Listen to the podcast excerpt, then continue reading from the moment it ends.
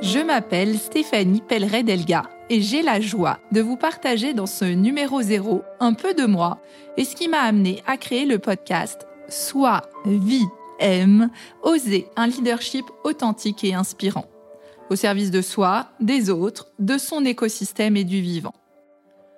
Prendre mon micro aujourd'hui pour partager avec vous la raison d'être de ce podcast marque aussi un nouveau temps pour moi, celui d'assumer au grand jour mes convictions et de contribuer à ma manière à une société qui me donne envie, une société de liens où authenticité, vulnérabilité, pluriel permettent de créer avec sens et joie de la valeur, quelle qu'en soit la nature.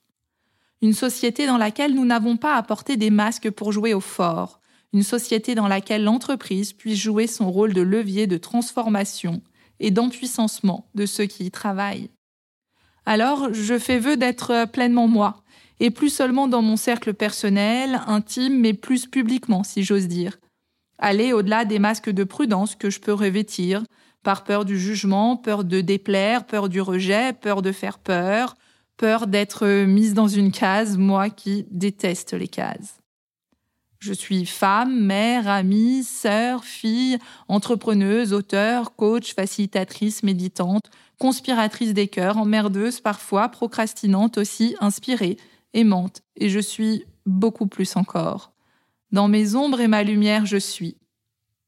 J'aime plus que tout partager, ce qui m'anime, fait flamme, donne envie, inspire, appelle à repenser, faire bouger, danser.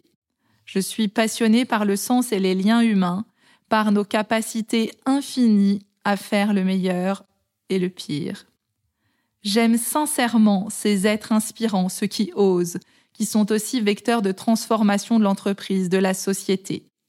J'ai eu au cœur et à cœur de les faire parler, nous laisser inspirer par leur voix, leur humanité, leur poésie, leur envie, leur façon d'être en entreprise et dans la vie, leur vision, leur chemin vers des économies plus respectueuses de la vie et du vivant. J'ai eu envie de partager avec ces dirigeants, dirigeants, entrepreneuses, entrepreneurs, experts, expertes, comment ils, elles, ont cheminé et développé leur conscience d'eux-mêmes, du collectif, du leadership, de façon très organique ou après quelques crises.